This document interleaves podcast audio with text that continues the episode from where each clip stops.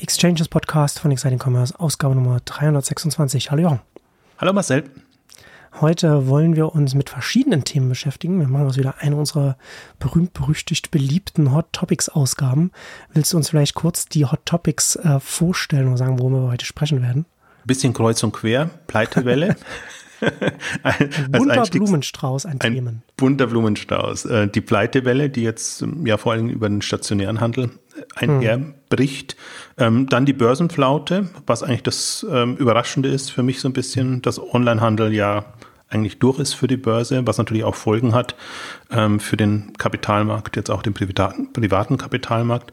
Dann die Otto-Bilanz, die ähm, letzte Woche veröffentlicht wurde und die ich mir, wo ich mir die Bilanzpressekonferenz angeguckt habe und einfach mal wieder meine Eindrücke hm. kundtun möchte, aber auch den Geschäftsbericht angeguckt habe. Und ähm, ist einfach eine krisenreiche Zeit auch jetzt für die Otto-Gruppe. Und dann ähm, Zalando als Update, da hatte ich einen, äh, eine Audienz, in Anführungszeichen, äh, also ein ausführliches Gespräch bei auf der, auf der Züricher Score-Konferenz. Also mhm. nicht, dass ich, dass ich äh, keine Gespräche mit Zalando bekäme, aber das war einfach mal eine ausführliche Gelegenheit, ähm, da mal wieder ein Update zu bekommen. Und insofern bietet sich das an für diese Ausgabe. Da bin ich gespannt. Aber bevor wir in die Themen einsteigen, kommen wir zu unserem Werbepartner.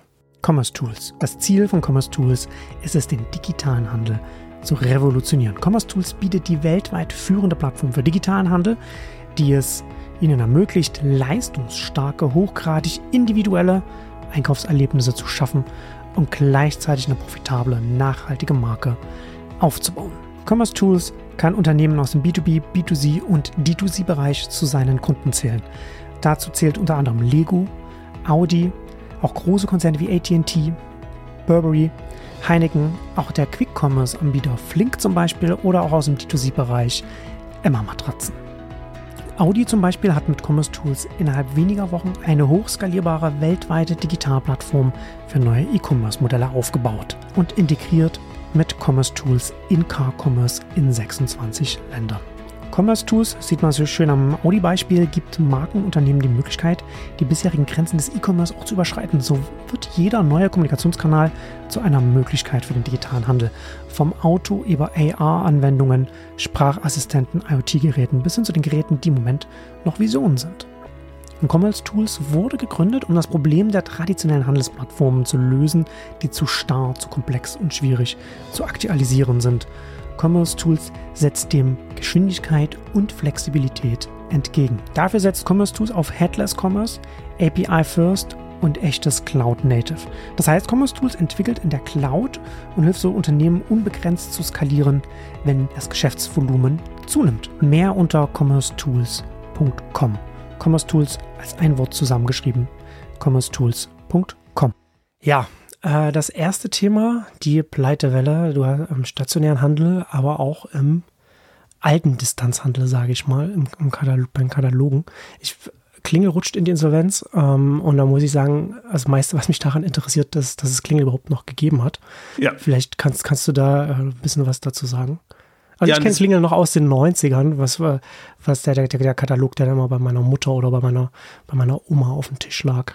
Ja, im Prinzip so quasi so hinter der Otto-Gruppe nochmal die, die ganz hm. Alten dann ähm, bedienen und eigentlich ja auch immer sehr ähm, gesagt haben, nee, Alte gibt's immer und wir, wir wenden uns halt all die Alte und Alten und äh, die wollen den Katalog noch, also schicken wir den, den Katalog mhm. und bis die nächsten Generationen dann so weit sind, werden wir wahrscheinlich auch dann schon online äh, weit genug sein. Also deswegen, was, was ich ja auch immer kritisiert habe, was ich ja auch bei Otto lange kritisiert habe, dass sie so an dem Otto, an dem Katalog festhalten, ähm, auch speziell bei Bauer oder noch schlimmer eigentlich bei Witt, ähm, ist ja ein ähnlicher Fall wie, wie Klingel dann jetzt von der Aufstellung her, nicht von den, von den Zahlen. Insofern ist das wirklich so ein Relikt und eins, wo man ewig dran hin diskutieren konnte und sagen konnte, das hat keine Zukunft so, wie er das macht, wo dann immer das Argument kommt, ja, aber es funktioniert doch noch und wir verdienen doch noch Geld und das passt doch alles und aber wirklich ja, ganz schlimme ja. alte Marken, Mona und wie die dann alle heißen, ist ja gar nicht mal Klingel selber, sondern das ist ja so ein Sammelsurium. Haben auch vieles aufgekauft aus der Otto-Gruppe, aus der Quelle Neckermann ähm, und aus anderen, die dann schon semi-insolvent waren, sage ich jetzt mal, und haben das versucht, irgendwie am Leben zu halten. Also insofern, ja, aber es ist jetzt nur, finde ein Beispiel, wo wirklich was ganz Altes äh, pleite gegangen sind. Spannender finde ich dann wirklich auch, was jetzt mit, mit Görz begonnen hat, Pick und Kloppenburg, Reno, ähm, die erstmal ja versucht haben, noch einen Käufer oder gerade noch einen Käufer, Investor hatten, aber dann doch in die mhm. Insolvenz sind. Ähm, jetzt heute hat Hallhuber zum zweiten Mal wieder Insolvenz angemeldet und einige andere eben auch, in, speziell in dem Modebereich. Und ähm, das sieht man halt jetzt wirklich so, Trouble in Paradise, äh, die, die, dieses diese stationäre Welt, die man sich da so aufrecht ja. erhalten hat. Oder auch ja. im Prinzip, das ist ja immer noch die, die Art, wie momentan argumentiert wird. Ne? Jetzt, jetzt wird wieder alles gut, weil Corona ist vorbei, die Läden sind wieder offen und wir können ja, das wieder war ja, das war ja, das war ja sicherlich die Hoffnung, ne? Und dann ähm, äh, entsprechend Wirtschaftskrise, Energiekrise, Ungewissheit, was, was sich auf den Konsum ausgewirkt hat, Krieg und so weiter.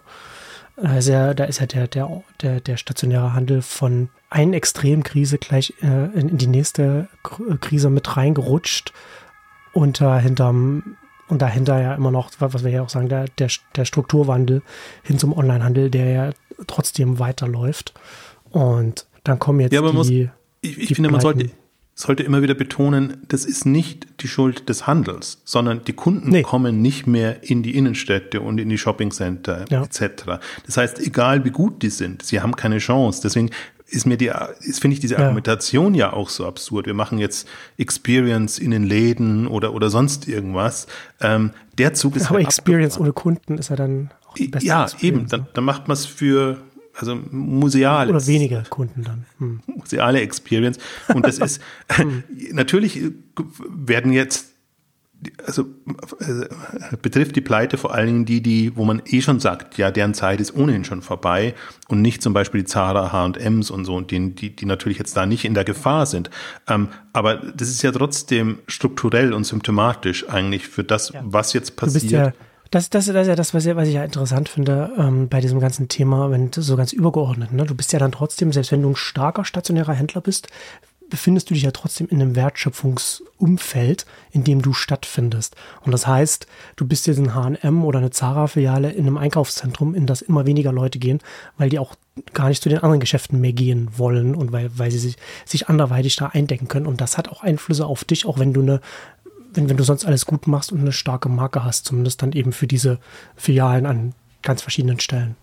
Weil das finde ich auch das Fatale gerade, also gerade jetzt zum Beispiel Media Saturn oder Douglas die jetzt Zahlen berichten und die, so, mhm. die Zahlen dann auch so berichten, ah, jetzt geht's wieder aufwärts. Das ist im Prinzip genau das, wie es wie es bei Klingel die ganze Zeit gelaufen ist. Aber guck doch, es funktioniert doch. Also wir haben zwar kein Online-Geschäft und, und, und wir befassen uns damit, aber es ist jetzt auch nicht, ähm, nicht kriegsentscheidend für uns.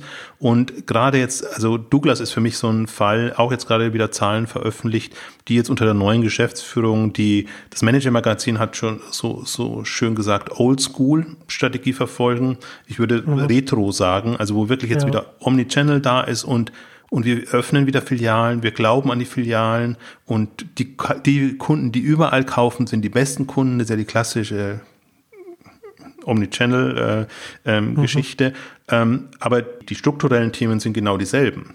Also die machen das jetzt, werden wir gleich noch darauf zu kommen, äh, wenn wenn wenn, es um die Börsenflaute geht, machen es natürlich jetzt, um dem, dem Kapitalmarkt nach Mund zu reden, weil der halt jetzt nicht so online fixiert ist, das ist gerade unten, sondern wo man das Gefühl hat, jetzt wenn man wieder mit Omnichannel kommt und, und, und Läden und so, dann ist man wieder ein bisschen besser angesehen und könnte zum Beispiel jetzt in, im Fall von Douglas einen Börsengang ähm, wagen. Aber das ist halt alles sehr kurzsichtig und da siehst du aber halt auch, wie es es geht weder um die Kunden, sondern es geht noch um die langfristige Zukunft, sondern geht eigentlich um die kurzfristige, ja.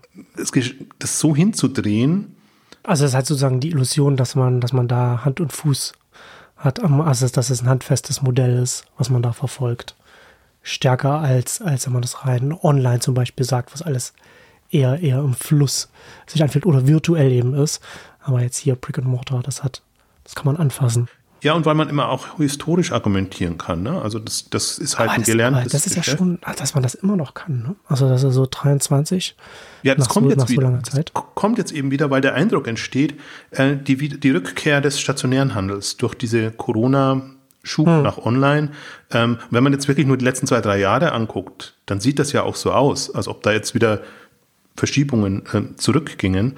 Ähm, und das ist halt alles sehr, sehr kurzfristig gedacht und, und geht halt an den strukturellen Themen vorbei. Weil ich glaube, wir hatten es in der, in der anderen Ausgabe, es sind ja so Updates, die wir heute machen, aber in der Hauptausgabe Stimmung und Realität auch gesagt, ähm, 40.000 Filialen geschlossen, jetzt HDE hat da auch da ein Update gegeben. Also Unterm Strich werden super viele, gehen super viele Filialen verschlossen, äh, verloren. Die gehen nicht alle pleite, sondern die werden halt auch manche, manche sind ja vernünftig genug und sagen, okay, es funktioniert halt einfach nicht mehr, also machen wir den, den Laden zu. Und, aber damit ist es auch weg. Das passiert nicht in den großen ähm, Städten, in den zentralen Einkaufsmeilen. Hm. Das ist gar nicht das Thema, sondern das passiert in der breiten Masse.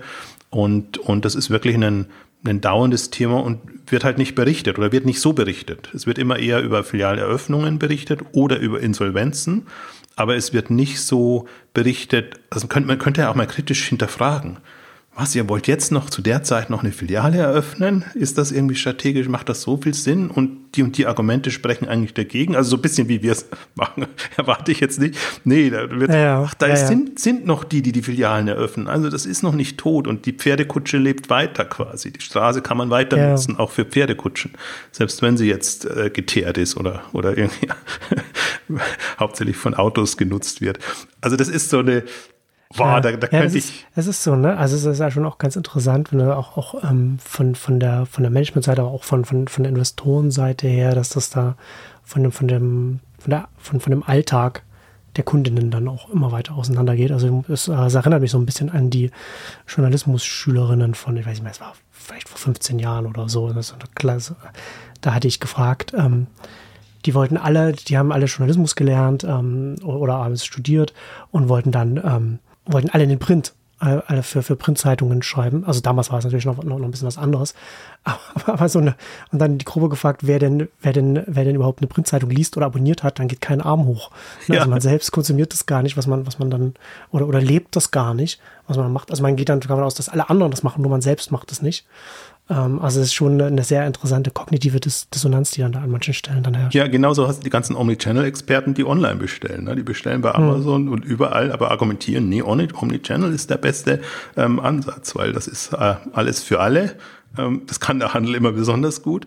Äh, und, und ja, das, das ist diese, ja, man bekommt es nicht weg, aber ich glaube, da haben wir uns schon so oft reingesteigert, oder speziell ich.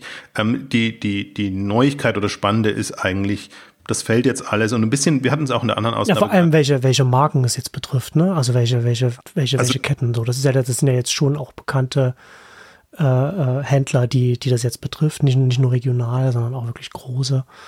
Äh, und das ist dann, das ist ja dann schon, das ist ja jetzt schon signifikant.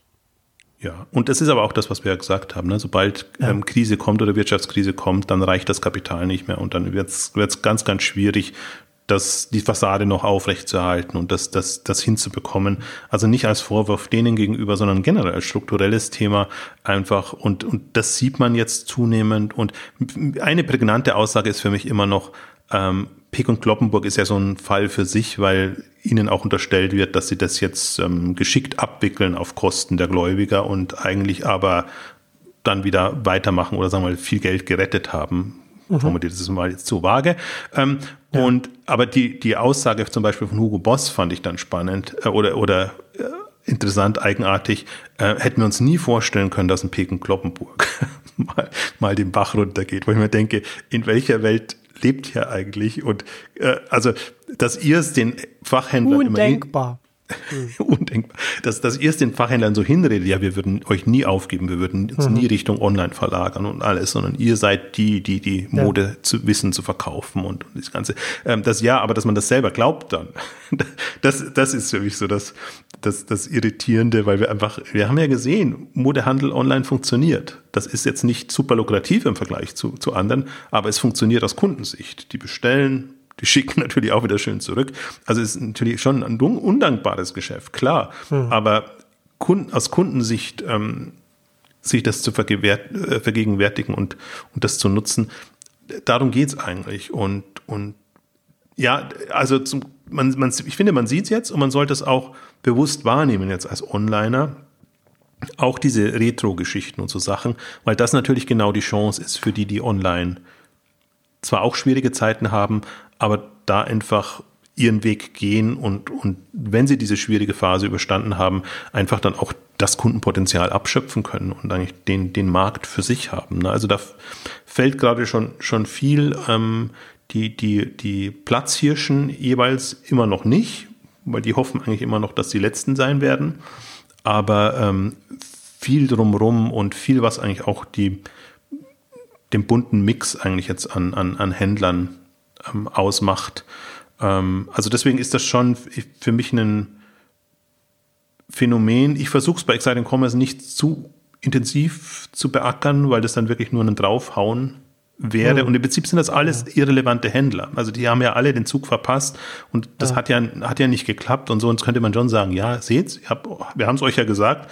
Ähm, aber gleichzeitig passiert ja auch so viel anderes Spannendes, speziell im Food-Bereich oder, oder in mhm. anderen Bereichen. Ähm, da könnte man, man könnte richtig schön Traffic darüber generieren.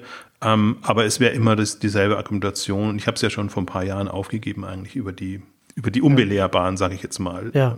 zu berichten und nur immer wieder und dann exemplarisch, vielleicht mal am Media Saturn oder an dem Douglas, wobei Douglas ja jetzt auf einem guten Weg war, bis der neue Chef kam.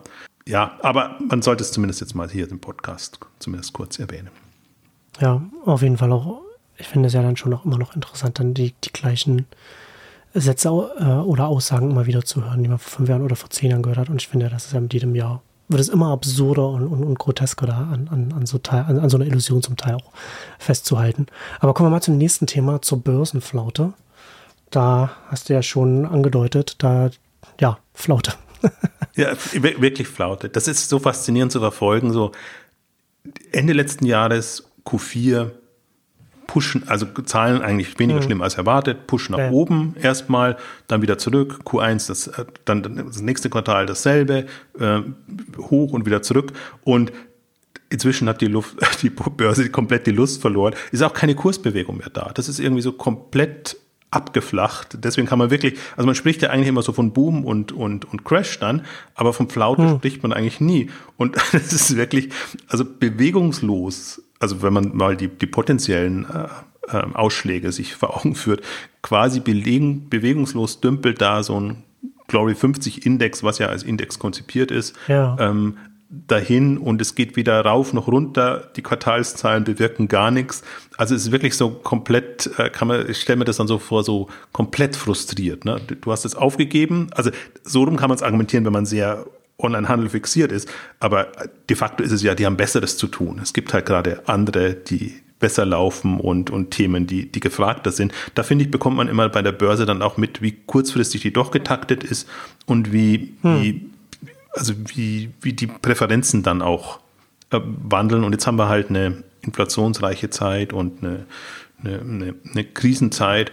Da sind andere Sachen gefragt, aber das ist schon wirklich, wo man denkt, absurd niedrige Bewertungen und egal was die Unternehmen liefern, und die liefern ja zum Teil wirklich gute Zahlen und also zwar nicht nur Top, Line, sondern auch, auch Bottom, ähm, also vom Ergebnis her, ähm, die, die Zahlen, also das, was eigentlich sich die, die Börse ja immer gewünscht hat, dass die jetzt halt nicht nur auf Wachstum machen und, ja, und ja. sondern eigentlich auch zeigen können, dass sie profitabel können. Alle haben ihre Sparprogramme gemacht, alle äh, sind eigentlich jetzt also stehen, was, was die Ergebnisse da angeht, besser da denn je. Äh, was mich natürlich stört und nervt, ist, dass das Wachstum komplett ausgebremst wurde. Und ähm, ich ja weiterhin sage, das ist ein Wachstumsmarkt und im Grunde müsste man das nutzen.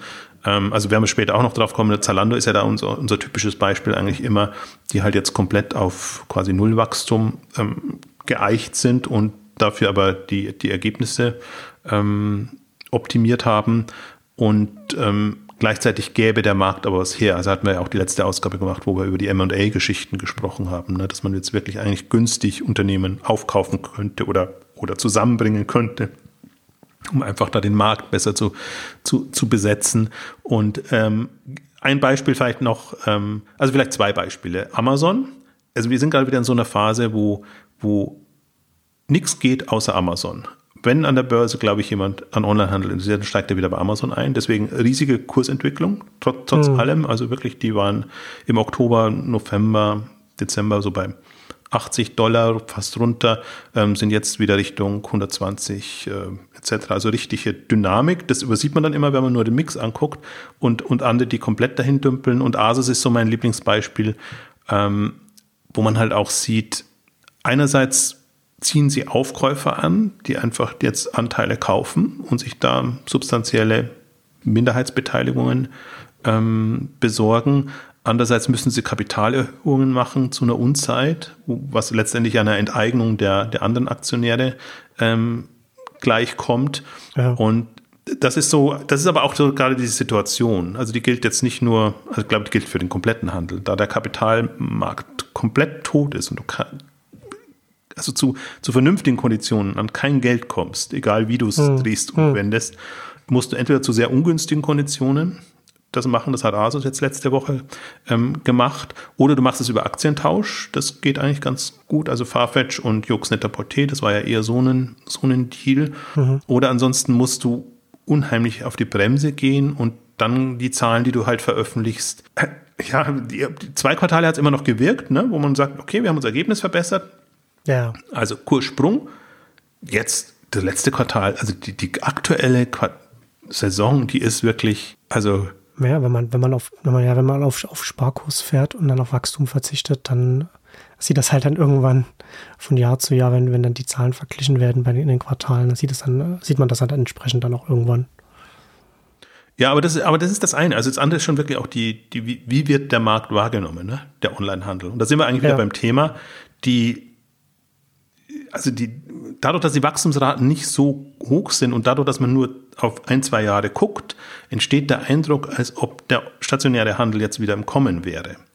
Und, und deswegen, das ist auch nochmal so eine Unsicherheit dann in der Börse, dass sie sagen, okay, vielleicht ist das, vielleicht haben wir den Onlinehandel doch überschätzt oder vielleicht ist das nicht so ein, keine Ahnung, Selbstläufer oder so. Ja. Also das, ja. das finde ich immer so das Enttäuschende jetzt bei ja durchaus auch langfristig orientierten Investoren, dass sie da also sie halten, weder halten sie durch, noch, noch nutzen sie auch die Chance, sondern das ist eher, ja, die Herde ist gerade woanders und jetzt macht die Herde ja. halt Richtung AI-Chip-Hersteller und keine Ahnung, Tech an sich äh, läuft ja wieder ein bisschen besser jetzt dadurch, dass da wieder Fantasie da ist. Ähm, also jetzt auch noch nicht so toll, aber im Grunde, was ja, laufen halt jetzt die Ölkonzerne und die die, sehr klassischen ist, äh, Unternehmen. das finde ich schon interessant. Ne? Wir hatten ja auch mal eine Ausgabe dazu gemacht, da hast du ja darüber gesprochen, ne? dass man, wenn jetzt dann von der einen Extremsituation in die andere gekommen sind, ähm, wie, dass man, dass man dann nicht die Vorjahreswerte einfach blind vergleichen kann. Ähm, und es scheint ja dann durchaus so zu sein, dass wir da auch einfach von der einfach börsenseitig so systemisch äh, ist, äh, ganz viele ja, Akteure zu haben scheinen, denen es dann auch schwerfällt, das anders einzuordnen, Beziehung oder beziehungsweise man davon ausgeht, dass alle anderen auch es immer normal alles gleich beurteilen und entsprechend man dann so agiert, weil das ja dann auch mal noch mitspielt, dass man versucht zu antizipieren, wie andere Investoren agieren und dass dann, dann, dann deswegen einfach diese ganze Extremsituation von extremem Boom und dann zu, zu, zu, zur Wirtschaftskrise äh, oder, oder Konsumkrise oder wie auch immer, ähm, dass das dann so alles gar nicht so eingepreist wird in, in, die, in, in, die, in die Aktienkurse. Weißt du, was ich meine? Ja, ja, aber das ist wirklich diese, ich glaube, es gibt ja so die zwei Börsensichten, die, die Langfrist hm. und die Kurzfrist. Also die Langfrist heißt ja immer, langfristig kannst du an der Börse eigentlich ja. nichts falsch machen. Ja. Das, das wird aber das, das, stimmt auch, aber die Börse selber tickt nicht langfristig, sondern die, ja. die ist halt, die preist das halt ein oder nicht ein, eigentlich momentan eher so in, in, unseren Bereichen, ähm, was halt gerade da ist. Deswegen ist das jetzt auch nicht wie soll ich sagen, man, man darf sich da nicht beklagen, sondern das ist quasi das strukturelle Thema der Börse, dass die so tickt, dass sie halt, dadurch gibt's halt auch Tageskurse oder, oder Kurzfristkurse, weil eben immer zum Stand der Dinge. Heute wird das so eingeschätzt, vielleicht so ein hm. bisschen, sagen wir mal, Quartalshorizont oder so, aber jetzt nicht, meinetwegen auch Jahreshorizont, ähm, aber jetzt nicht langfristig auf 15 Jahre etc. Ja. Ähm, und ich glaube, das ist so das, was man dann auch mal aus, auseinanderbekommen muss. Ähm, das eine ist die langfristige strategische Orientierung, wenn man als Investor aktiv ist. Und das andere ist, ja, diese, diese, diese Tages ist ja auch, das, wird ja von Tagesmeldungen sei es Zinserhöhungen, sei es Inflationsthemen oder, oder andere Geschichten, ähm, wird es einfach gesteuert. Und ähm, das spürst du einfach in so einer Situation extrem. Deswegen, ich möchte auch, eigentlich möchte ich ja mehr amüsierend, mich amüsierend darauf hinweisen. Die, also diese Flaute ist wirklich, das ist für mich, da könnte ich mich wirklich täglich amüsieren, wenn ich sehe, denke, gar nichts, gar nichts, weder rauf noch runter. Könnte man also tot, also wirklich. Und, und ja. wir haben aber halt eine, gerade eine spannende Phase, ne? weil jetzt ist ja der mhm. Zyklus abgeschlossen. Wir haben jetzt die zwei Jahre Corona abgeschlossen und wir haben im Prinzip auch das erste Kriegsjahr abgeschlossen mit dem, mit dem ersten Quartal. Mhm. Und jetzt sind wir eigentlich in einer Phase, wo das alles einmal drin ist, wo sich die Unternehmen darauf eingestellt haben und wo sie jetzt also nach vorne, das ist ja auch das Interessante. Jetzt, jetzt ist ja gerade super Vorsicht angesagt. Das ist, es gibt weder große Wachstumsstrategien, ähm, noch, glaube ich, gibt es die, die, wie soll ich sagen, ähm, wild, ungeplant nach vorne gehen, sondern werden wir gleich jetzt bei, bei Otto noch haben, aber die, die einfach quasi mit dem Schlimmsten rechnen und auf das Beste hoffen, sage ich jetzt mal so. Also sehr vorsichtig agieren. Ähm, deswegen ist da jetzt auch keine, eine Dynamik ist nicht zu erwarten, aber es ist als auch kein, kein Kollaps oder irgendwie sowas zu erwarten. Mhm. Und ähm, also jetzt mal operativ gesprochen. Finanziell kann es noch sein, dass, dass die eine oder andere Pleite kommt oder die eine oder andere Übernahme kommt. Ähm, das, das kann schon sein. Also gerade jetzt, wenn man dieses Speitespektrum, also zum Beispiel Glory 50 sind ja, wie der Name schon sagt, 50, 53 Unternehmen drin. Und das Spektrum ist da sehr, sehr breit. Und ich habe schon gesagt, Amazon ist so der Ausreißer eigentlich momentan, weil auf den alle achten. Dann gibt es die Chinesen, die sich eigentlich jetzt Alibaba durch diese Reorganisation und die Potenziale, die durch Börsengänge etc. da sind, haben sich die Chinesen eigentlich vergleichsweise wieder stabilisiert, die ja eine Zeit lang komplett abgeschrieben waren, weil man gesagt hat, die, die Regierung mischt sich so sehr ein, dass man da überhaupt gar keine Chance hat. Und dann ist es wirklich so, so ein super breites Spektrum. Möbelhandel natürlich ganz schlimm, weil er weil da gerade gar nichts geht, weil sich alle in Corona eingerichtet haben. Und, und dann kannst du so die, die Branchen durchgehen. Mode ist so, ja, Mode ist wirklich sehr breit gestreut. Ähm, also mhm. die, die Asus ist geprügelt wirklich mit 300, 400 Millionen bei 4 Milliarden Umsatz extremst niedrig bewertet, also, also ob es kurz vor der Pleite ist, was auch, wie gesagt, immer passieren kann. Buhu ist ein ähnlicher Fall. Aber wenn du dann Richtung Zalando guckst, About You geht auch noch, obwohl sie ähm, vom Ergebnis her nicht so gut dastehen. Also da sind Branchen, die sehr gemischt sind, sage ich jetzt mal. Und dann hast du die Foodbranche, wo, wo eigentlich ja noch was geht und die eigentlich jetzt auch gezeigt haben, wir könnten profitabler, als wir bisher wollten, sage ich mal so. Also sie müssen jetzt ja auch profitabler werden, weil die, genau das, der Kapitalzugang fehlt. Und dann siehst du so im, im Mix eigentlich, ja, es ist halt nichts da, was gerade die, die Fantasie der Börse weckt. Und ähm, gleichzeitig ja. sage ich aber jetzt ab, ab dem zweiten Quartal, wenn der zweite Quartalszahl kommt, wenn das zweite Halbjahr kommt, ähm, bin ich eigentlich, also war ja immer meine Aussage, bin ich positiv für den, für den Onlinehandel eingestellt, dass sich das alles wieder stabilisieren wird und dass eigentlich dann auch wieder der Rückenwind tendenziell kommt. Pleiten haben wir jetzt schon angesprochen. Die treffen im Grunde also Alex hat das immer sehr schön gesagt, Alex Graf, ähm, egal wie schlimm es kommt für den Onlinehandel, für den stationären Handel kommt schlimmer. Das ist so die, also so, so negativ muss man es eigentlich ja. momentan ausführen. Ja. Und, und die Effekte hast du natürlich dann. Und je unattraktiver stationär wird, umso mehr geht halt dann auch Onlinehandel, ob er jetzt gut ist oder nicht. Du hast ja wieder so schön angeprangert in deinem Newsletter. Ja, Newsletter ja. Das mobile. Die Flaschenhälse, ne? Ja, ja. Mobilen Schwächen also oder so.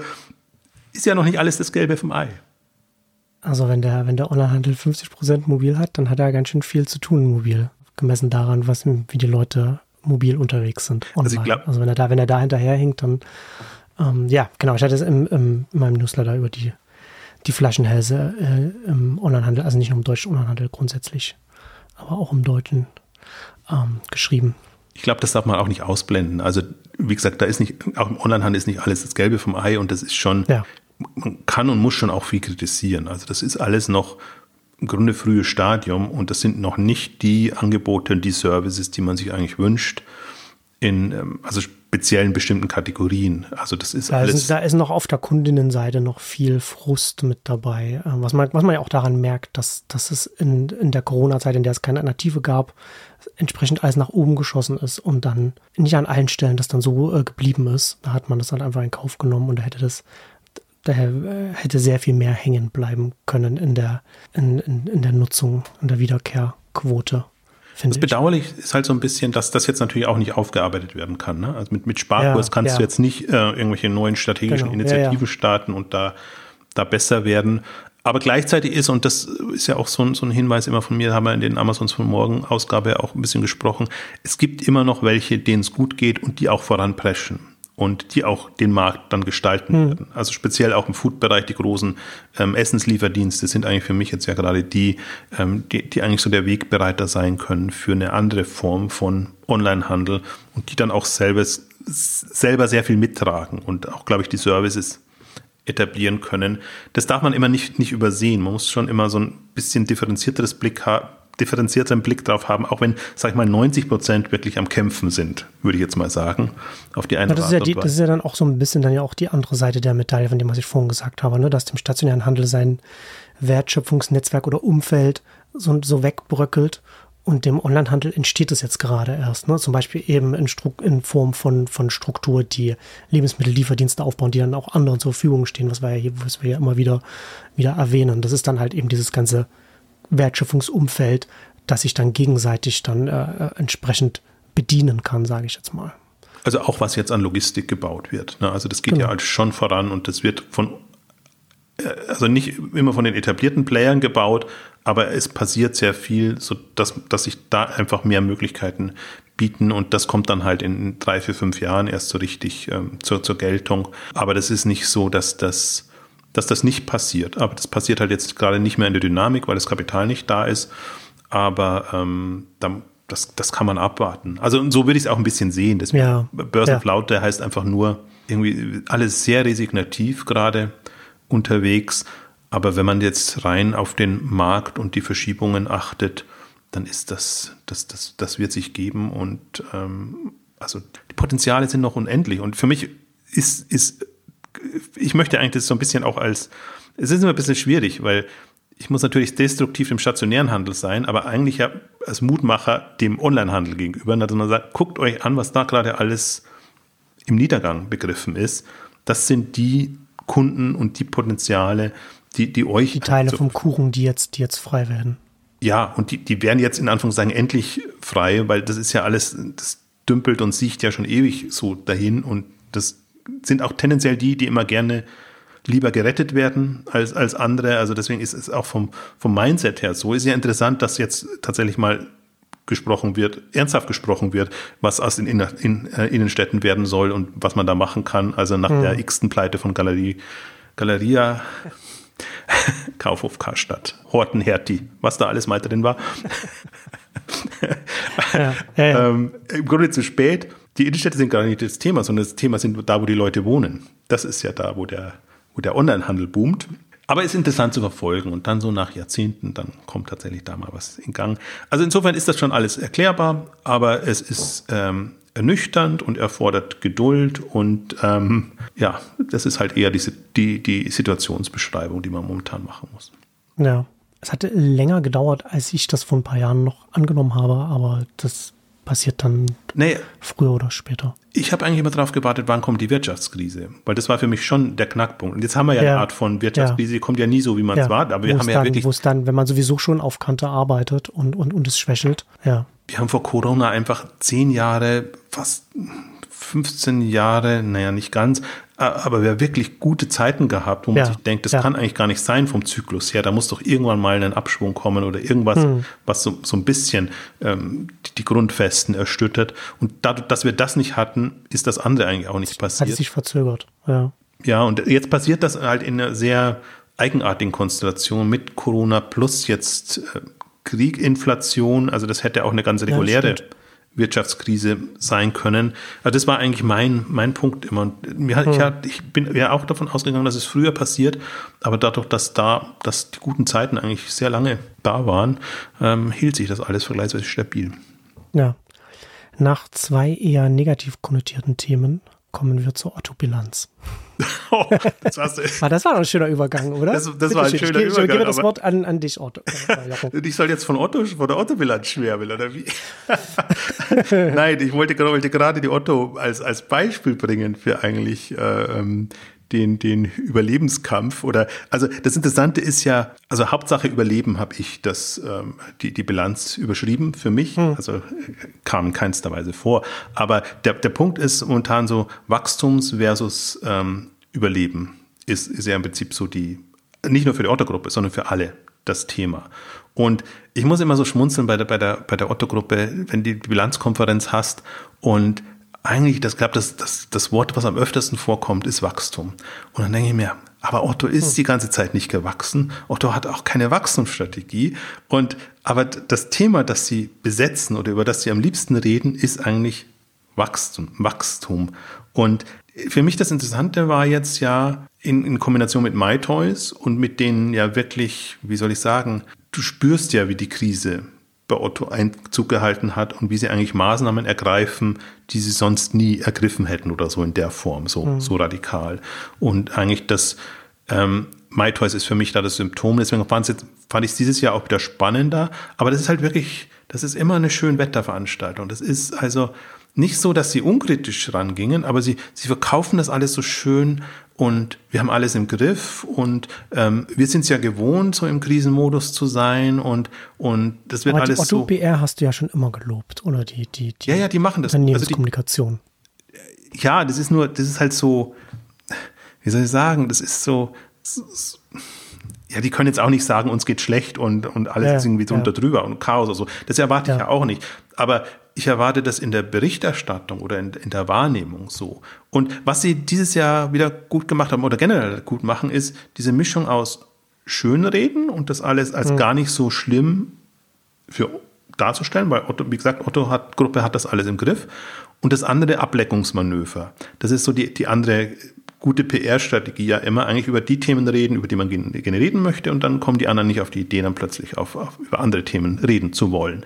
Ähm, und mhm. das mhm. Bemerkenswerte war diesmal, Sie haben es versucht, sehr kurz zu machen, weil Sie ja nicht über die unangenehmen Themen eigentlich sprechen wollten. Und Sie haben auch kaum über MyToys gesprochen, was Sie, was Sie ohnehin, also PR-taktisch, wenn man das mal durchgeht und sagt, die machen eine E-Commerce-Pressekonferenz, da ist noch alles schön, heile Welt wollte ich jetzt fast sagen, so ganz so nicht. Also wir sprechen über E-Commerce, aber wir sprechen noch nicht über MyToys. Und danach lassen sie die Bombe platzen, dass sie MyToys einstellen wollen. Und dann vergehen ein, zwei Monate. Und jetzt in der Gesamtpressekonferenz ist MyToys überhaupt kein Thema, sondern nur ja, das haben wir ja verkündet und da sind wir jetzt eigentlich mit den Mitarbeitern mhm. Verhandeln, welche Lösungen äh, wir haben. Also in keinster Weise da irgendwie, dass man da mal in die Tiefe geht und sagt, also das aufarbeitet im Sinne von, ja das haben wir versucht, das haben wir versucht, da haben wir das Management ausgewechselt, das und das und das. Oder wer hält eigentlich, wer hat MyToys noch die Stange gehalten und, und wer nicht? Komplett gar nichts. Aber worauf ich raus wollte, also sie haben es sehr versucht, kurz zu halten und dann hatten natürlich die Journalisten die Gelegenheit, mehr Fragen zu stellen. Und das war eigentlich das Spannendste, weil die natürlich schon im Grunde wüssten, in, in welche Wunden sie stochern könnten. Und das ist dann alles schon sehr erhellend, weil dann kommen halt die Fragen. Es ist ja auch nicht so, dass Otto nicht antwortet. Also deswegen finde ich das ja auch das, das Interessante, was ich meinte mit Ablenkungsmanöver. Das ist einfach, man will nicht drüber sprechen und deswegen lässt man sich andere Themen einfallen. Aber wenn man darauf angesprochen wird, dann kommt ja schon oftmals ein, einen ähm, wie soll ich sagen, eine, eine, gute Einordnung. Also zum Beispiel jetzt als, als Themen ist natürlich das Otto, also Stellenabbau wollen sie ja natürlich nicht Stellenabbau nennen, sondern ähm, Einstellungsstopp, wie heißt das dann? Äh, ähm, punktueller Einstellungsstopp. Also im Tech-Bereich natürlich stellen sie noch Leute ein, aber ähm, also weil eine Journalistin hat dann auch gefragt, ja okay, jetzt sind es nur mehr 40.000 Leute, die auf der Payroll sind. Früher waren es mal 50.000 oder so. Und äh, hat es irgendwie große Entlassungen gegeben oder was war los? Ein Punkt ist, dass, dass Hermes ausgelagert ist und jetzt nicht mehr reinzählt von den Mitarbeitern. Mhm. Ähm, also deswegen ist man die Frage, wie man es, man kann sich alles schönreden. Aber jetzt in der Bilanz stehen halt jetzt nur mehr diese bisschen über 40.000 ähm, Leute im Vergleich zu vor fünf Jahren. Also so das ist das eine. Und dann haben sie quasi schon Läger, die sie bauen für Hermes. Unter anderem jetzt eben eins, eins in Polen, das sie, auf das sie stolz verwiesen haben, weil sie sagen, dass Next Day Delivery damit äh, höher wird. Kamen zwei gute Rückfragen. A, Ähm, was wird mit den anderen Geschichten? Dann ist eben rausgekommen, dass sie eine Erweiterung nicht machen, weil sie eben die nicht brauchen bei einem, bei einem anderen Lager. Und dann kam die Frage, wie hoch ist denn die Next Day Delivery Quote bei Otto? Hm. Und ja. dann heißt es halt weniger als 20 Prozent. Und dann stutzt man schon erstmal und denkt sich, weniger als 20 Prozent Next Day Delivery. Dann habe ich das so getwittert und dann kam, ja, aber das erwartet man jetzt auch nicht, wenn man bei, bei Hermes, äh, von Hermes sich beliefern lässt. Aber das ist schon, jetzt dachte ich immer, bei Hermes wird man halt deshalb nicht sich gerne beliefern lassen, weil man nie weiß, wo das Paket landet dann. Aber das ist auch nochmal, da sieht man eigentlich auch so, in welcher Welt Otto noch lebt, aus historisch. Katalog braucht hm. er einfach nicht, hm. nicht Schnelligkeit, ne, sondern ja. das eher Bequemlichkeit und Effizienz. Also deswegen sieht man eigentlich, dass das Hermes als Unternehmen ja nicht auf online getaktet ist. War, war, fand ich zum Beispiel sehr erhellend als. Mhm. Ja, das ist auch, das braucht ja dann auch viel organisatorischen Willen, äh, dann um so, so Strukturen, die so äh, historisch gewachsen sind, das dann vielleicht auch auf neue Ziele auszurichten, wie eben jetzt zum Beispiel jetzt hier so Schnelligkeit und so weiter. Das ist ja das ist schon äh, schwierig, so etwas. Ja, aber du merkst, sie sind dran und, und in die Richtung geht es ja auch aber es ist halt alles. Aber es also, halt im, also im, im Marktkontext ist es, es sind halt, es sind halt keine guten Zahlen, die man da, die, also 20 Prozent nee. ist halt einfach nicht viel. Ja, und vor allem, wenn man sich es mal vor Augen führt, man denkt ja immer, also Amazon brüstet sich ja immer, sage ich jetzt mal doch, doch das, das uncharmante Wort, in USA eigentlich, wie, wie schnell sie liefern können. Und da hm. ist ja quasi Next Day oder Same Day schon ja. im riesen USA-Gebiet eigentlich ja. ein Thema. Da nur, um es nochmal so einzuordnen. Ne? Und dann geht man eigentlich auch immer aus, nee, im Grunde bekommt man seine Briefe, Pakete in Deutschland schon am, am nächsten Tag. Aber da sieht man halt dann auch nochmal die Unterschiede und was so das Level ist an Wobei ich da, wobei ich auch dazu sagen muss, ist auch nur anekdotisch jetzt, aber jetzt hier als, als Berliner Amazon-Kunde, der nicht bei Prime ist, äh, da haben sich jetzt die Lieferzeiten bei Amazon jetzt auch schon äh, sehr verlängert. Also zum Teil sehr überraschend. Kann ich auch bestätigen. So. Also das ist immer, ich glaube, das ist aber Strafe für alle, die wir nicht bei, bei Prime sind. Ähm, ja. Ja, das, das, ist. Ach, das passt gar nicht jetzt das, das wollte ich sowieso schon mal erzählen. Das ist aber, was ich äh, festgestellt habe, ganz interessant. Da habe ich noch nichts irgendwie dazu gesehen. Aber, aber eine neue Bestrafung für Kunden, die nicht bei Prime sind. Was ich sehr interessant finde, was sie eingeführt haben, ähm, ist, dass man ähm, Liefergebühr bezahlt, wenn man an den Amazon Locker liefern lässt äh, wenn man wenn man es nicht wenn man es nicht nach Hause bekommt. Und ich war so überrascht, als ich das ich habe das vor ein paar Wochen oder so das erste Mal gesehen, habe es jetzt neulich wieder bei einer Bestellung dann dann wieder gesehen, war so überrascht, dass ich vielleicht 20 Minuten vor dem Rechner gesessen habe und immer wieder verschiedene Kombinationen ausprobiert habe, um herauszufinden, was was ist. Und es ist tatsächlich so, dass mir, äh, ich glaube, 3,99 Euro oder so zusätzlich berechnet, äh, äh, berechnet werden, wenn ich es, wenn ich, wenn ich mir die, die Freiheit rausnehme, die Bequemlichkeit, dass es an den Locker geliefert wird. Ich bin noch nicht sicher, ob da, ob es dann noch an irgendwelchen Produktkategorien hängt, weil es gibt manchmal wird es auch noch da kostenlos hingeliefert, Bücher zum Beispiel oder so etwas. Ähm, aber auch auch eine interessante, undurchsichtige Gebührstruktur, die da Amazon einführt bei sich. Aber das noch ja. am Rande. Aber stimmt, also das, das, das, das wäre ein, wär ein anderes Kapitel, das ein anderes Fass, das könnte man da bei Gelegenheit ja. auch nochmal aufmachen. Diese ganzen Entwicklungen, eh ohnehin, was jetzt im Logistikbereich, was natürlich an diesem Kostenblock ist, letzt an, an Service, an, an Kosten und ähm, Gebühren kommt. Ähm, auch, auch bei Zalando oder bei anderen ja auch. Ähm, und anderer Punkt war, was ich bei, bei Otto noch, also könnte ich jetzt viel rauf und runter gehen, aber so eine andere hm. Frage, mhm. die eben auch noch kam und der sich, sich jetzt immer stellen müssen, der ähm, Otto-Gruppenchef Alexander Birken wird jetzt bald 60, so in den nächsten Jahren. Jetzt muss er natürlich immer, bei Otto ist die, die Grenze eigentlich ähm, 60, dass, äh, dass du mehr oder weniger freiwillig ausscheidest und dich dann, keine Ahnung, im Aufsichtsrat oder woanders äh, nützlich machst. Und die Frage kommt jetzt immer, also eigentlich, ähm, ja, hat er vor, das zu machen? Und der Nachfolger ist natürlich, würde tendenziell Sebastian Glauke sein, der jetzt das eher Digitalbereiche äh, macht oder so, einfach auch nochmal eine andere Generation. Und das ist ja auch das, was wir das letzte Mal gesprochen haben. Ne? Ähm, wann gelingt Otto die Verjüngung? Und ähm, er ist jetzt ja. 30, 35 Jahre, glaube ich, bei Otto in der Otto-Gruppe, ist halt voll voll eingenordet und, mhm. und, und, oder sagen wir mal, positiv formuliert. Er repräsentiert das sehr gut, was die Otto-Gruppe ausmacht. Und ähm, aber halt aus einer klassischen Sicht heraus, auch aus einer klassischen ähm, einkaufsgeprägten Sicht heraus. Und in, Sebastian Klauke wäre ja dann in Anführungszeichen endlich mal jemand, der von außen, ich meine, der hat jetzt auch drei, vier Jahre schon dann im Konzern gearbeitet, aber der von außen dann mit einem Benjamin Otto zum Beispiel dann Dinge anders machen könnte. Ähm, also da, da war er etwas unglücklich über, über die Frage und äh, die Entscheidung wird Anfang nächsten Jahres, wenn sie denn fallen muss, fallen.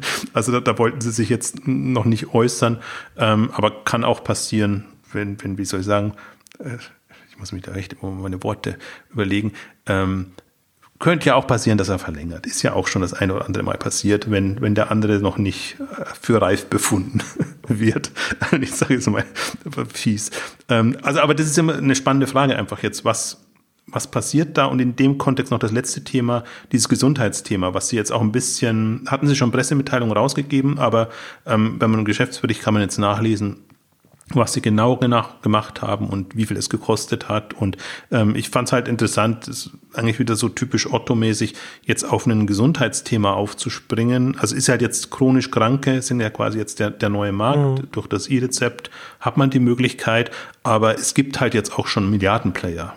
Doc Morris ja. heißt jetzt künftig zu Rose ehemals oder äh, Redcare heißt Jobapotheke dann künftig.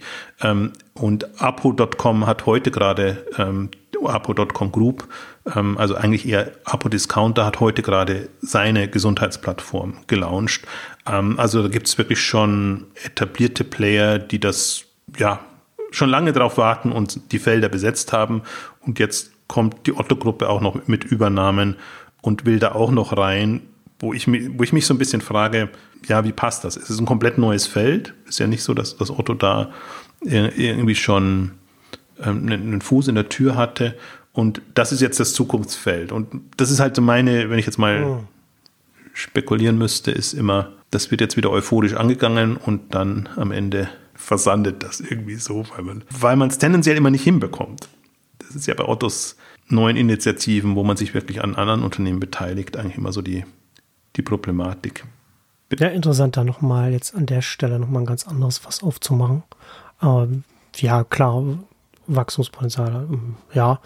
Aber gerade Otto hat ja schon noch ein paar, tendenziell schon Assets, die sie, die sie nutzen kann. Also ob das jetzt irgendwie so einfach Strukturen sind wie, wie, wie Hermes oder, oder irgendwas, wo man einfach schon was hat, ähm, mit dem man theoretisch arbeiten kann, statt irgendetwas, wie du schon sagst, in einen ganz neuen Markt reinzugehen und dabei null anzufangen.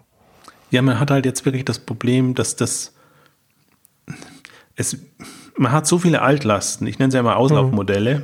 Otto mhm. nennt sie ja fokussierte Wachstumsstrategie, wo wir das Thema Wachstum wieder hätten. Mhm. Ähm, also die, die Auslaufmodelle, die eigentlich gut funktionieren, die das Ergebnis gut bringen, die aber jetzt nicht so, sagen wir mal, das Potenzial haben. Und dann hat man die anderen und Otto.de war wirklich ein ganz, ganz schlimmes Jahr. Deswegen hatte ich auch den Beitrag geschrieben. Hat mich auch interessiert, wer macht jetzt mehr Verlust in dem Jahr? Otto oder About You? Und, und Otto.de ist fast rangekommen. Ähm, die haben natürlich ein anderes Problem, dass sie eher, den, dass der Overhead zu groß ist. Und je mehr sie jetzt ja, vom Handelsgeschäft ja. in das Plattformgeschäft gehen, umso, umso, umso mehr zu viele Leute haben sie. Ich weiß gar nicht, wie man das jetzt formuliert. Ja, also das kann man halt schlanker gestalten im Prinzip. Ähm, und das hat sie richtig reingerissen, wobei es gar nicht das Plattformthema natürlich ist jetzt im Otto-Fall, sondern das Möbelthema. Dadurch, dass sie einen sehr starken Möbelteil haben, sind sie in dieser in diesem Möbeltief ähm, drinnen. Ähm, also kommen dann schon irgendwie ein paar eigenartige Dinge zusammen. Aber das ist schon, das ist schon heftig, wenn du, wenn du mit Otto die alleine 200 Millionen Verlust machst. Die anderen haben es im Wesentlichen alle wieder auf, ausgeglichen und natürlich der Treiber mit allein 454 Millionen waren das, wenn ich mich recht entsinne, ähm, ist, ist das, ähm, ist das, ähm, na, wie heißt Geldauftreiber, Geldeintreiber auf schön, ist das Inkasso-Geschäft, ähm, das, das ähm, also Finanzdienstleistungen bei Otto, ja. das ähm, im Prinzip das auffängt und was eigentlich ihr, ja, ihr, ihr, ihr Gewinnbringer, gar nicht Umsatzbringer, aber Gewinnbringer letztendlich ist. Und das ist so die, wo ich mir immer so die Frage bin, da habe ich mir gedacht, fies wäre jetzt, wenn jetzt mal jemand, das geht halt, also das wird immer ganz schnell erwähnt und dann haben wir noch den Finanzdienstungsbereich und EOS, so ja, ist toll mhm. und so. Mhm. Dann die Frage, was macht denn EOS eigentlich und könnt ihr da nicht mal ein bisschen ausführen, was die eigentlich so machen und überhaupt und so, und das ist der größte Gewinnbringer oder so, weil dann würde man nochmal ein ganz komplett anderes Bild eigentlich von, von Otto bekommen und das wird immer sehr, ja, kurz erwähnt, honoriert, respektiert und dann geht's wieder weiter ähm, auf die Zukunftsthemen und die Wachstumsthemen in Anführungszeichen. Also war, was für mich halt bemerkenswert war, wie präsentiert sich Otto in der Krise? Und, und es ist wirklich ein hartes Jahr. Also ich glaube, das war seit wahrscheinlich 2008, 2009 hatten sie so einen ähnlichen Fall, wo sie wirklich gekämpft haben und kämpfen mussten und, und das, ähm, und das war wieder eins, aber das merkst du in keinster Weise. Also du merkst es, wenn du den Geschäftsbericht durchliest und mal das anguckst, dann klingt es an der einen oder anderen Stelle an. Ähm, aber ansonsten ist das die Schönwetter, wir haben alles im Griff, ähm, Otto-Sicht. Und ähm, ja, so, so ist der Stand. Aber trotzdem, für mich ist Otto gerade eine sehr sehr wackelige Geschichte und aber wir haben eine separate Ausgabe dazu gemacht. Also ja, im Grunde genau. unverändert seit Jahren, aber im Grunde jetzt sieht man auch, dass ein bisschen was passiert. Äh, leider nicht so, wie man sich das vielleicht wünscht. Sprich, dass, dass MyToys daran glauben musste, ausgerechnet. Und ähm, aber also da ist noch mit sehr viel, glaube ich, gerade in dem Jahr zu rechnen und das waren jetzt mal so grob meine, meine Eindrücke. Aber ich kann nur empfehlen, Geschäftsbericht zu lesen und das ist ein sehr, im Grunde sehr ergiebig, weil man halt auch ein bisschen die unangenehmen Themen zumindest erwähnen musste. Und gerade die MA-Geschichten finde ich immer spannend. Also sowohl, die haben ja die, die Hermes eben ausgelagert. Every heißt jetzt der, der Hermes UK-Arm, da sind sie auch noch ein bisschen beteiligt und so. Und da bekommt man schon immer ein bisschen überall was mit. Ähm, aber das sind nicht die Themen, die so groß gespielt werden. Genau, dann lass uns zum letzten Thema und letzten Hot Topic kommen, und zwar zu Zalando. Da hast du vom Unternehmen Feedback bekommen zu unserer Ausgabe 323. Worüber, worüber, oder nicht, nicht, nee, nee, so, so, so würde es auch nicht einführen. So, so, so, so würde es nicht sagen. Aber so wir haben Zalando in der 323 zumindest ausführlich haben wir über Zalando gesprochen und über die Diskrepanz, die wir da gesehen haben zwischen dem, was sie jetzt machen, mit dem Sortiment reduzieren und dem eigenen Anspruch die Default-Anlaufstelle zu sein und, ähm, und haben uns gefragt, wie passt das zusammen und wurde dir da äh, irgendetwas erklärt, was für dich Sinn ergibt oder was du hier wiedergeben kannst? Ja, also wie gesagt, ich möchte nicht, nicht in die Tiefe gehen, weil es eher als Hintergrundgespräch war und dann bin ja. ich eigentlich schon so fair und sage, okay, dann ist das auch, dann spricht man tendenziell offener und ähm, gibt es das aber dann auch nicht eins zu eins wieder. Natürlich, was die, was die Botschaft war, aber das sagen sie ja auch in ihren Unterlagen, ist, ähm, dass das schon alles ähm, wie soll ich sagen, Sinn macht. Und ich fand so, am, am schönsten fand ich die Aussage oder die Botschaft auch, ja, alles, was wir jetzt machen, das wird man dann in drei, vier, fünf Jahren sehen, dass das da nochmal richtig äh, abgeht und also wo wir jetzt aufräumen, strukturell verändern etc. oder auch ein bisschen das, das Geschäft streamlinen, meine Formulierung.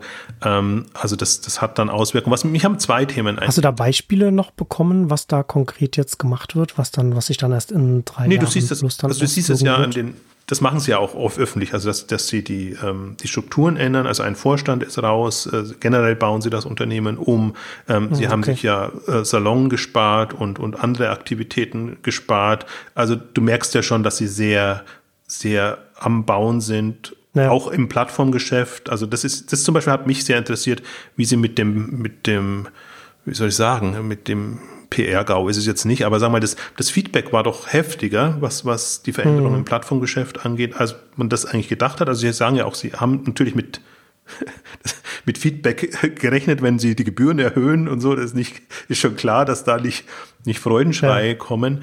Aber wenn man sah, was, was, was für eine Welle das gemacht hat, also nicht nur die mhm. Gebührenerhöhung, wo sich einige eben ausgegrenzt fühlen, sondern auch den selektiven Zugang. Wo, wo Zalando, aber das hat, haben, haben sie auch schon in der, Investorenkonferenz oder Schalte gesagt, dass es ja so ist, dass das Sortiment ja explodiert ist in den letzten Jahren. Sie haben ja wirklich super viele Produkte jetzt da drinnen ähm, und dass das eigentlich unter vor dem Hintergrund einfach zu sehen ist. Wobei da habe ich auch argumentiert, wie wir eigentlich in unserer Ausgabe auch argumentiert haben. Ähm, ja, aber wenn ihr Anlaufstelle sein wollt, sollte das A doch schon alles drin sein und B sollte eigentlich auch ja der die Filterung und der Zugang so möglich sein, dass das mhm einen gar nicht irritiert. Ne?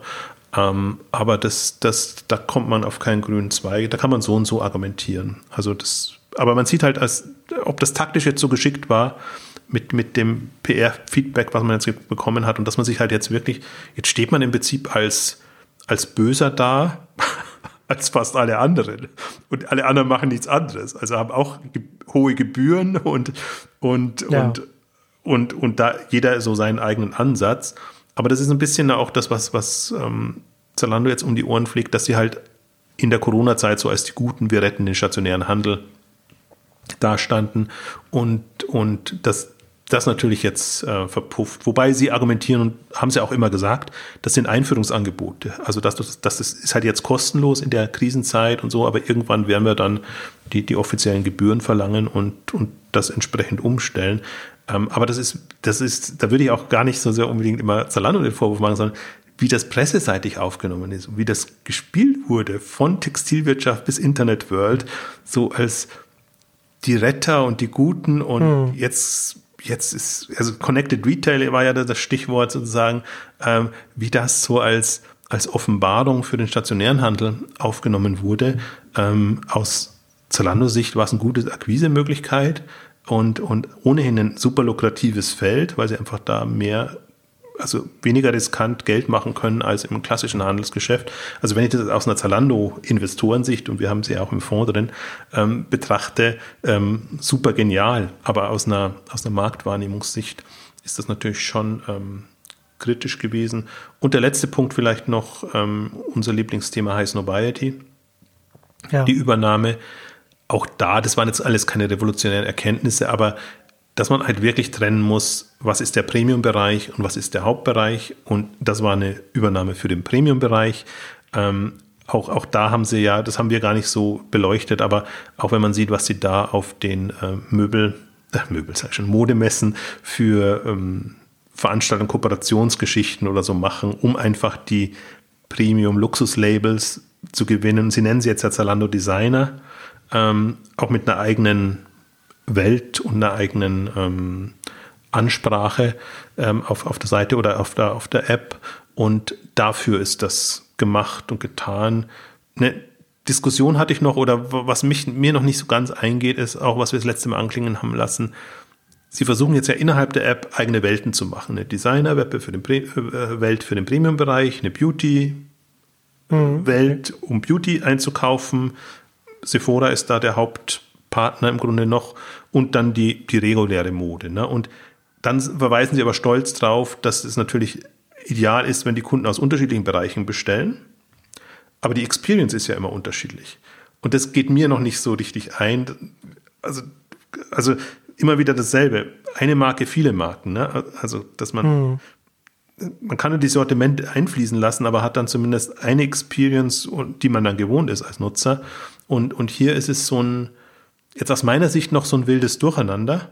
Also schon sehr kundenorientiert und natürlich sehr, das eine sehr mit Bild und, und Story-Material, ähm, Beauty, wie, wie man es halt auch kennt, ähm, um, um, um einfach da auch ein, ein, Gespür für die Produkte zu bekommen. Ähm, also da in den einzelnen Bereichen kann man eigentlich ja nichts kritisieren, aber im Gesamterlebnis, ja, erschließt sich mir noch nicht so, aber ähm, die, die Argumentation ist eigentlich immer trotz allem sehr kundenorientiert. Also, dass man halt es den, den, den Leuten ein, so einfach wie möglich macht will, einzukaufen, aber auch Inspiration zu finden. Und ja, das hat mich jetzt argumentativ nicht glücklich gemacht. Deswegen kann immer, wir können immer noch auf unsere Zalando-Ausgabe verweisen, ähm, ja. wo, wo wir eigentlich so, glaube ich, schon relevante Punkte angesprochen haben. Also das Verständnis erhöht sich dadurch und es wird schon deutlich auch, das war jetzt der, der Dachchef, sozusagen, wie Zalando jetzt tickt und wie sie vorankommen mhm. wollen. Das ist auch schon, wie soll ich sagen, ich glaube, das ist durchgehend angekommen, was, was so die Zalando für sich weiß schon, was es will und welchen Weg es geht.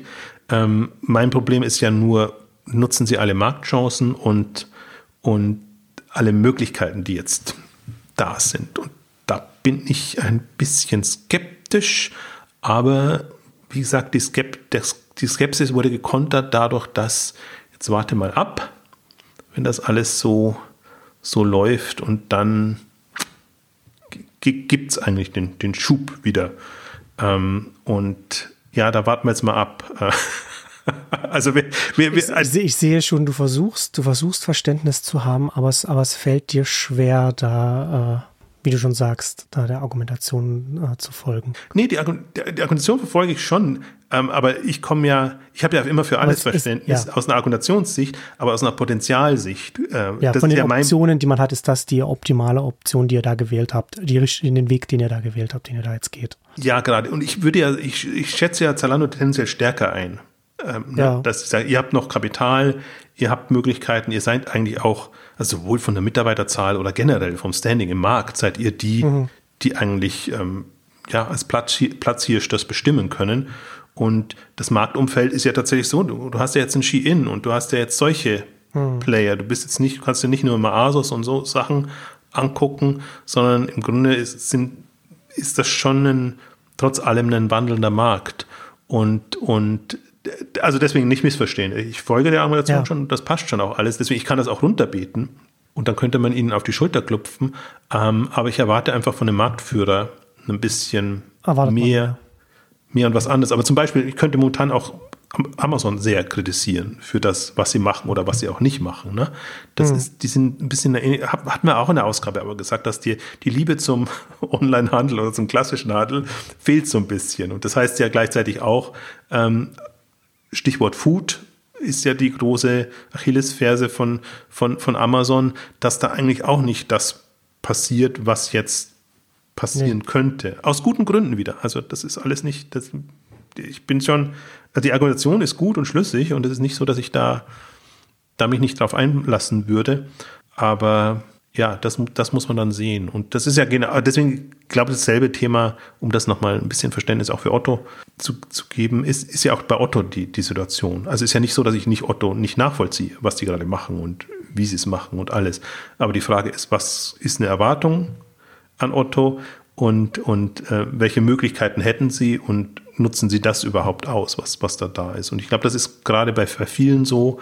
Ähm, und da das sieht man auch dann erst in drei, vier Jahren, ob da nicht manche ein bisschen zu vorsichtig dann waren. Ähm, aber ich, also ich fand es einfach interessant, mal den, den, den direkten Austausch wieder zu haben. Ich bin ansonsten ja immer indirekt über, über die Unterlagen und über die, die, die Investorengeschichten. Da bekommst du im Grunde auch alles, alles so mit. Ähm, und, und wenn du dann Fragen stellst, dann komm, bekommst du ja meistens die Antwort. das, darüber wollen wir nicht sprechen oder das ist, äh, ist nicht spruchreif, sagen wir es mal so rum. Manchmal bekommst du eine Antwort und dann heißt es einfach, nee, aber nicht für die ja. Öffentlichkeit.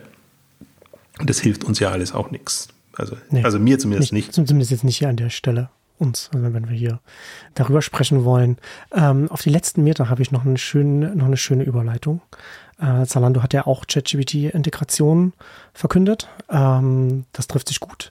Denn wenn wir noch kurz noch auf die K5-Konferenz verweisen, ich werde auf der K5-Konferenz auch einen kleinen Vortrag halten äh, zu KI im Onlinehandel. Am ersten Tag direkt nach Shein, glaube ich. Ha. Mhm. Kannst du mal sehen. Sehr, in, im, im Disruptoren-Track bin ich, glaube ich, drin, wurde mir gesagt. Ja, sehr schön. Also, wie also, sich das gehört. Freut mich, also weil, weil du ja, wir hatten gerade vorher noch, noch gesprochen, ähm, auch, auch in deinem Newsletter ja immer sehr, sehr intensiv ähm, und aus meiner Sicht fundiert nüchtern ähm, die ganzen Entwicklungen beschreibst. Also bin, bin ja. ich gespannt, was du dir da einfallen lässt. Genau, die Disruptoren haben wir. Ich nehme das mal auf als, als, als Ball.